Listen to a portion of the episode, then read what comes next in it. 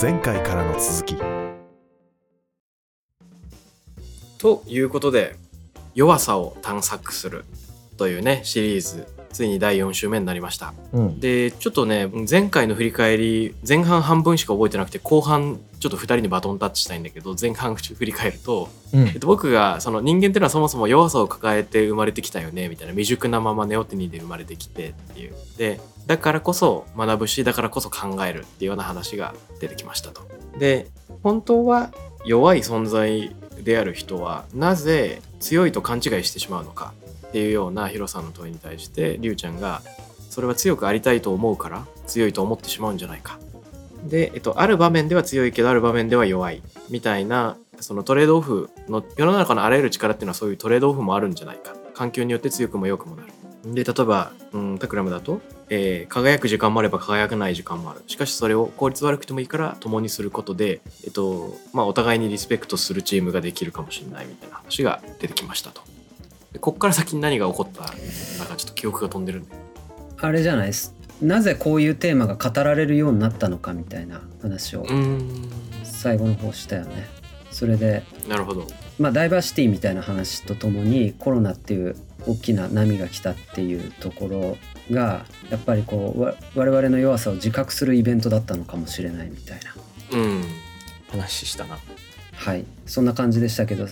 前回の最後でこうちゃんから音楽だとかアートだとかその方向でこのテーマを深掘りしたらどうなるだろうという問いかけがあったのではいそこに乗ってみたいと思うんですけれども改めてちょっとこうちゃん頭出してもらっていい？もちろんです。まあよくこの放送でも話してたかもしれないんだけどまあなんというか唐木純三が「無常」っていう本で書いてるような「墓」っていうね「はかどる」っていう効率概念にも使えるし「はかない」っていう美的な概念にも使えるすごく不思議な言葉が日本語にはあると。ではかどっていてもはかなくてもどっちも良いってすごくないかみたいな話はまず前提としてあってそれってなんか弱さの中の強さ強さの中の弱さっていうのが両方垣間見える日本の美意識だなと思うんですよ。うん。うんで、えっとまあ、個人的に思うことは日本ってこういう不完全性みたいなものとすごく上手に付き合ってきてる文化だなと思っていて例えばイギリス式庭園だったら左右対称に庭を作るじゃんううんんピ。シッと建築もそうだと思うんだけどでも日本だったら謎のうん。なんつうのわび茶の世界とかだとさなんかこう草案のボロいの作ったりえ何その価値観みたいなパッと見ややよくわからない価値観みたいなのがどんどんメジャーになってくるみたいなのもあって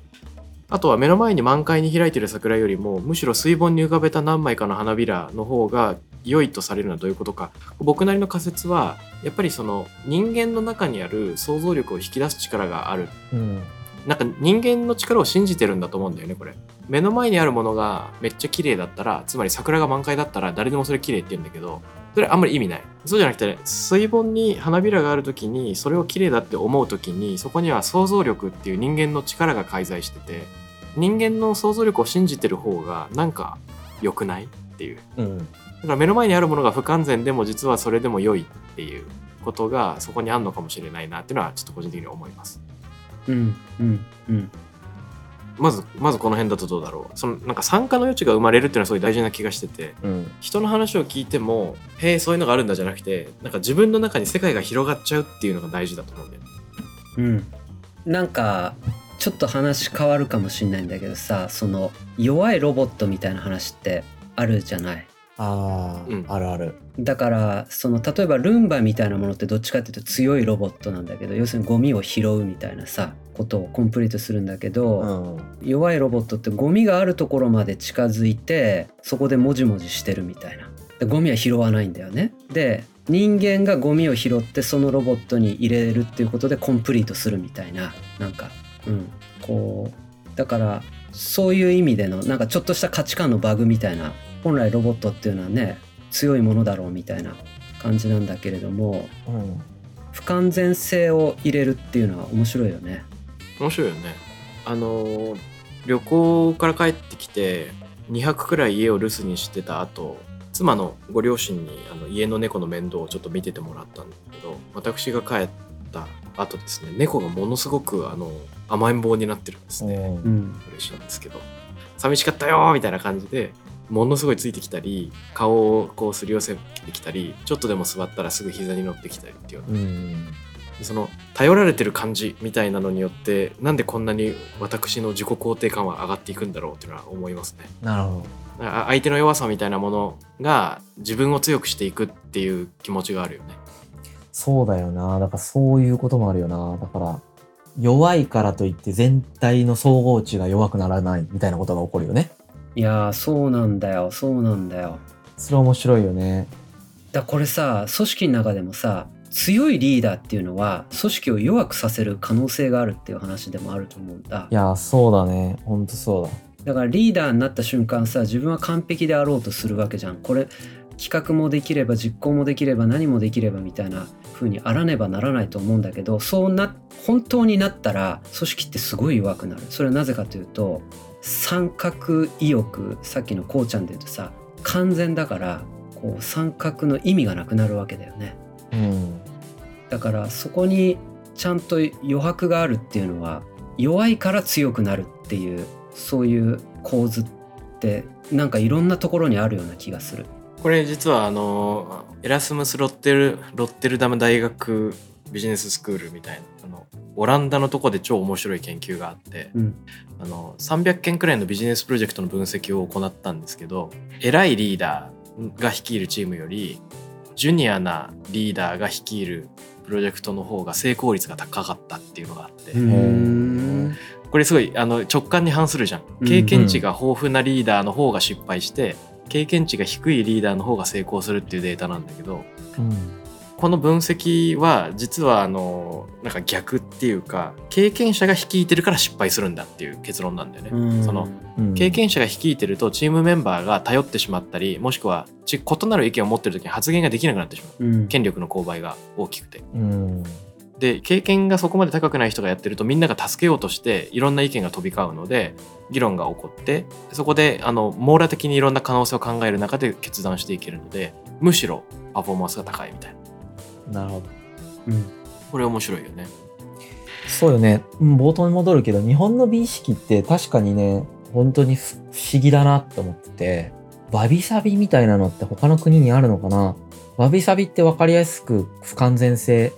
への賛美をなんか入ってる感じがある、あるよね。でそのわびさびみたいな概念を持っている日本の美意識みたいなのは別になんかナショナリズムで言うつもりはないんだけど今の話を通して聞くと社会の実態みたいなのを広い範囲でやっぱり理解してるっていうことだと思うんだよね。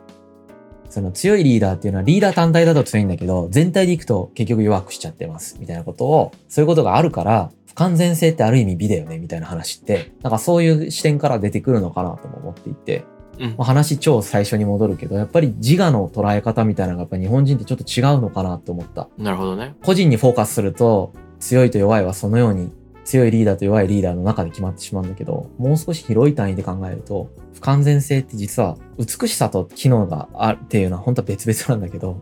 うんうん、なんかその中にも美しさというか価値を見出すみたいなの、なんかそういう全体感の中で見るとそうなのかもしれないなっていうのは、今話しながら思ったね。うんそうねあのリドロが廃墟のことを美しき憂鬱みたいに形容してるんだけどそういう価値観がヨーロッパに現れたのはなんか18世紀以降とかっていう言われてますね。で一方で日本だと多分末法思想とかね仏教の末法思想とかあれでしょうねあの応仁の乱とかのタイミングでうん。茶道をやってた人たちの空物の茶道具とかがどんどん失われていって海外からやってきためちゃくちゃ高価なものっていうのだけだと茶会がままならなくなってしまう高級なものが散逸するっていうところとうん。じゃあ国焼きも使ってみようかっていうのが大体同じタイミングで起こるわけだけどこっちの雑記もよくねみたいな価値観がその辺から多分同時に現れる。なるほど、なるほど。で仏教と相まって新しい美意識として広まるっていうことがある。うん、そこは必要性から来てんだね、でもね。面白いね。なんでだろう。必要性から来てんだな、そういうのも。今の話だとね。うん。なんか状況によって左右されてきた部分もあるだろうね。そういうふうに。うーん。弱さ、うん不完全性。うん。なんかさあえて俗っぽい話をするとですよ、うん。今の話をビジネス文脈に持ってくるとっって思うとさこれすごい難しい微妙な話でもあると思うんだけれどもなんかプロダクトを出しますっていう時にうん。やっぱり出す時ってさすごいこう完璧なプロダクトをやっぱ仕上げたいと思うわけじゃない？うん。うん。一方で弱さのあるつまり三角余地があるプロダクトっていうのは愛着が生まれたりさ熱狂が生まれたりさうん。する？でもそれをのななんつうのこれ微妙な差分だと思うんだけどうん。あまりにも余白が多すぎると見向きもされないみたいな。そうね。部分もあってこれってなんか弱さを意図するっていうことって可能なのか弱さっていうのは結果なのかっていうのは常に悩むねここは。まあでもビジネス上で戦略的に弱さを演出している人たちはいるよね。だからアイドルとかそうだと思うんだけどそのあのごめん。詳しくもないのに言ったらあれかもしれんけど桃色クローバー Z とか多分その戦略でやってるよね。あの応援されてちょっとずつ成長してみたいな。まあ最初からでも考えてないのかもしれないけどね。まさに弱さに参画することによって参画者に主体性を持ってもらうっていうので成功したアイドルなんじゃないかなと思うんだけどまあほんと詳しくないから適当なこと言ったんだけどね。聞いた話だとそうだからなんか戦略的にやってる人はいるんだろうなとは思うビジネス界隈だとまあ、あとは、まあ、ちょっとこれも話がまた飛んで戻っちゃうけど、この回の冒頭で出たその、なんていうか、儚さみたいなの確かにあるなと思っており、結構僕、儚い映画とかそう好きなんだけど、それなんでなんだろうなって思った。なんかほら、みんながみんなサクセスストーリーが好きなわけじゃないし、強いものを見たい、触れたいと思ってるわけじゃない。その心理って、弱さに対するどういう感覚から来てるんだろうなっていうのはちょっと確かにね、考えてみたいなと思ってて、うん儚い映画、例えば前、ね、ニューシネマパラダイスの話したけど、このポッドキャストで。うんあれも儚いじゃん。ある意味。なんか強さではなかったよね、あそこに描かれてたのって。うん反発とか、まあそういういろんなものが描かれてると思うんだけど、そういう、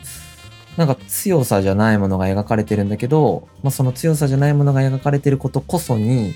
美しさを見出して感動するみたいなところがやっぱりある。みたいなのは、やっぱあれなのかな？自分が本当は強くありたいけど強くないことを知っているからそれが好きなのかな？そういう儚さみたいなもの、儚い音楽とかも聴いててすごく美しいと感じることがあるんだけど、あるね。うん、その儚い音楽みたいなのを聴いて美しいと感じる感性みたいなものは弱さに対するどのような考え方から出てきてるんだろうなっていうのは確かにね探求すべきポイントだと。思俺もそれ実はちょっと考えてて、うんなんでそれを思ったかっていうとよくその日本人は散りゆく桜をの儚さを愛すみたいな話があるじゃん。う。うん、で実際散ってる桜は綺麗なんですけど、うん、それがなんていうかその花の命が一度そこで終わっていく様子を見るから儚いものだとして尊んでいるような意識は自分の中には実はあんまりなくて、うん、なんかこう人から教えられてる美意識なような気がするんだよね。あんまり自分はそこに美を自分のものとして見出せてないなって思いがこれ何なんだろうとずっと思ってたんだけど最近なんとなく思ったのは、うん、あのマルセル・デュシャンが提唱している美しさの表現にアンフラマンスっていうのがあってこれあのアンフラっていうのはイインフラって書くんだけどインフラストラクチャーと同じでし下にっていう意味なんだうん、よね。うん、でマンスっていうのは薄いって意味でだから薄いよりさらに薄いみたいな。うん、極薄って意味なんだけどなんか極薄なものをデュシャンはあのたくさん概念としてコレクションしてきて尊んできたみたいな。うん、例えばたった今までそこに人が座っていたというソファのへこみはアンフラマンスであるとか。うんビロードのズボンを履いてる時左右の足が擦れる時ほんのわずかに口笛のような音が鳴ることがある。がこれはアンフラマンスとか。なるほど。タバコの煙が吐き出された時煙とその人の口の近くで同じ香りがするのはアンフラマンスであるとかっていうことを。これをなんかだからものすごくかすかなものわずかなものみたいなのにうん、しかもそれが物体的なものっていうよりなんていうか現象に見出してる。うん、うん。でここで注意すべきなのがこれは実はあの「豆滅の符」っていう本であの湯本犬彦さんが分析してるんですけど物体の薄さについて話してんじゃなくてあの動きの中のかすかさを論じてる常に。うん、紙一枚がアンフラマンスっては言ってないんでうん。この音がとかこの匂いがとかこのへこみがしかもそれはすぐまたなくなっていってしまうへこみだったりするわけだよね。でなるほど動きしかも一瞬の動きでこれになんかヒントあると思った桜もなんか似てる桜がハラハラ散ってるっていうのは一瞬の動きですぐ地面に落ちるうん。でもその一瞬の動きの中に大きな生命のダイナミズム死にゆくものっていうのも象徴されてるっていうのが面白いのかもしれないってその時思い当たった。うん。だなんか一瞬と一生みたいなのが入れ子状に見えてくる時にそこに詩的な美が生じてるのかなっていうのがなるほどね。なんとなくなるほど。そうかも確かに。僕の気づき。なるほど。うん。抽象的な共通的なものをやっぱ感じるんだろうねそこから。より抽象化された共通的ななんていうか共通する何かを感じてそこにフラクタルな構造を見ているのかな。そう言うとすごいしょぼいんだけど、でもいやでもそうかもしんない。あの映画見て感動するとか全部そうだもんね。うん。確かに。それはそうだね。具体でありうん。んメタファーでもありリアリティでもあるみたいな。なんか二重構造があるよね。そうあるね。あとは一瞬のそのこの情景描写がすごく美しかったとかこの文章のこの文が非常に美しいとかうん。この音色のこの音の抜き差しとかこの音色が非常にかっこいいとかそういう話はあまりそれに該当しない一瞬の輝きみたいな感じだと思うんだけどなんか内容が面白かったみたいな話とかってそういう今孝太郎さんが言ったやつに該当する気がするね。確かに。面白いね。うん。もあるよね。なんかそれそれと別になんか何何も見出してないけどシンプルにこの音めちゃくちゃ美しいんだよなみたいな。これはいいよなみたいな。そうそう、なんか、なんかここで鳥肌立つな、みたいなのとか、ってあるなと思ってて、それはまた別の感性で起こってるのかもしれないんだけど、まあ、弱さの話に戻すと、弱さの中に、でもやっぱり自分を見てるんだろうね。それだとね。自分とか人生とか卑近なものをその中に見出してるってことかな。確かに弱い自分を慰める行為なのかもしれないねもしかしたら。うん。いやだから僕もそうだと思うあのあのりゅうちゃん言うようにストーリーとしてそういうの僕も好きなんだけれどもうん、やっぱりその完璧を志そうとして全てをコントロールしようとして結局できないことに気づくっていうその瞬間ってやっぱ尊いと思うんですよ僕は。うん、で、うん、僕もそういう人生で何度かそういう傲慢になりつつうん、なりきれずうん、あの自覚していくみたいなそういうプロセスって何度も踏んできているんでやっぱその瞬間の心持ちってすごい微妙だよね。微妙だな確かうに。ん、そこへのシンパシーはものすごく感じるからやっぱりそういうそのニューシネマ・パラダイスしかりいろんなそういうストーリーあると思うんだけどその自分の中のその過去のそういう痛い経験だとかなんかこう絵も言われぬ感情にこうタッチされるっていうのはなんかあるね。いや、面白いね。それでいくと、やっぱ我々は自分の中に弱さを見て、それを認めた時に、実は喜びを感じている可能性があるよね。あそれはあるね。うん。人間を感じてる可能性があって、そ,、ねこに。うん人間一般を自分に見出して、自分に喜びを見出している可能性を感じる。確かに、ヒロさんの言う通り、僕も自分の愚かさとかに気づいた時に、なんかこう、絵も言われぬ感覚を持つことがあって、なんか、好きじゃないんだけど、やっぱ嫌いでもないんだよね。それ そうなんだよね好きじゃないんだけど 嫌いじゃないんだよね。明らかに嫌いじゃないんだよね。なんか絶望派のやつ出てきたなこれ。そう、絶望派のやつだよね、これね。そう、絶望派のやつだと思う。そうだこれ絶望派の語りですよねこれ。出ました出ました。その好きじゃないけど嫌いじゃないみたいなことを映画の中で見たりすると、それをと自分のその昔感じた感覚が蘇ったり、こう、フラクタルになったりとかしてて、その感覚が好きじゃないけど嫌いじゃないからこそそれを味わうみたいなのがちょっと面白いみたいになってるっていう。そこにさらに美さえ感じてるから、美しささえ感じている。まあその美しさっていうのはやっぱり完全ではない、やっぱわわびさびにちょっと近いのかもしれないね。不完全性の美だよね、やっぱそれって。うんそこに見出してるのは、不完全だからこそ美しいって思ってるし、それこそがリアルな人間である。リアルな人間が描き出されている、この瞬間こそ非常に美しいことなんだってやっぱ思ってるな。じゃあなんか不不完全な自分の鏡の中でそれを愛するっていうプロセスでもあるのかな？そうだと思う。あの、昔ね、そういう自分を愛してない頃、そういう映画嫌いだったもんね。よく考えたら。見たくなかったもん。見せられるのが不快で。いなるほど。やわかるなうん。人間の弱さとか汚さとかを見せられる映画を見ると、それが不快だったんだよね。なぜならば自分がそれを強烈に拒否してるから。でも心の奥底ではそれをものすごく理解していて、理解してるからこそ、強烈に拒否してるからこそ、その映画で見せられることが不快だったんだけど、それを認められるようになって愛情を持てるようになったら、そういうものに映画を見た時に、まあ一種の愛情を感じるようになったっていうのは、まさに自己投影だよね、これ。うんなるほどねだから、弱さに自分の投影して美しさを感じるっていう現象が起こっている時に、美しさを感じてて、弱さを肯定している状態で儚さを感じれるっていうことなのかもしれない。まさになるほどそうかもって感じ。今の段階だ。じゃああれかな？そのわび茶みたいなのが普及していく中でみんなそれぞれすごく弱っていたっていうのも大事だったのかもねそうなのかもしれないね。本当そうかもねの。乱とかでさ、うんいろいろまマジ燃えたわみたいな感じでそう弱って。たのかもしれうない、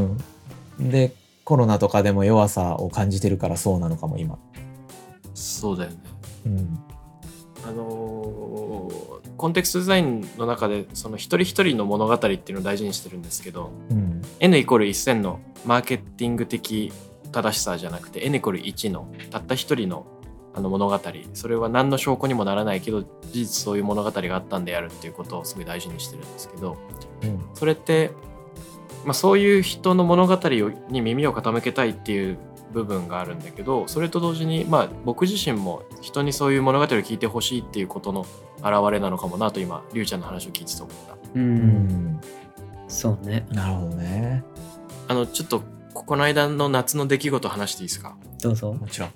先輩の別荘行ったんです軽井沢で。うんうん。でずっとこう、まあ、浅間山が雲海に包まれててちょっと山の上だったんだけどあこれ山ずっと曇ってるなーみたいな話してた時一瞬パッて雲がいなくなった瞬間があって屋上に行こうっつって今だったらほんの10分空が見えるかもしれないって言って「えー」とか言って屋上でみんなでコンクリの上に寝っ転がったんですうん。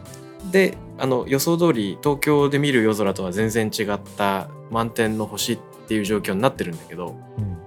で結局その時の状態ってどういう状態かっていうとこんなにたくさんの星が空を明るくするんだっていうふうに思うわけだけど、うんよくよく考えたらさ都会でも星は見えて都会では一等星とか二等星が見えてるうん。明るく大きな星が見えてるってことじゃん。確かにね。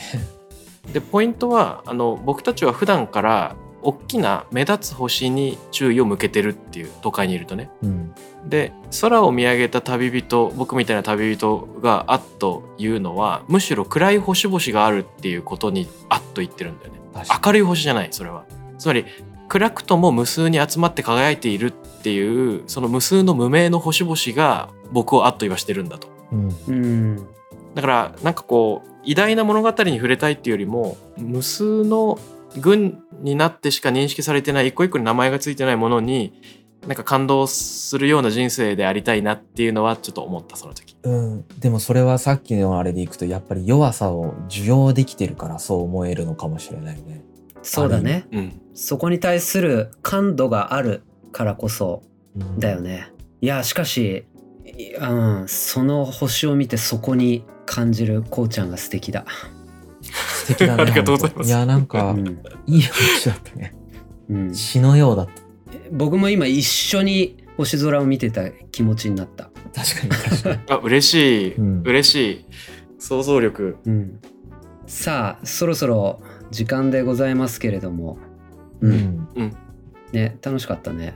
うん。楽しかったね、うん。なんか結構、俺は久しぶりに思考がすごくまとまったよ。久しぶりうん。なんか、久しぶりに得るものがあったよね。そうだねあのりりゅうちゃん的その人間的理解みたいな話もあったしうんな。んかこうコロナ禍の社会みたいな話もあれば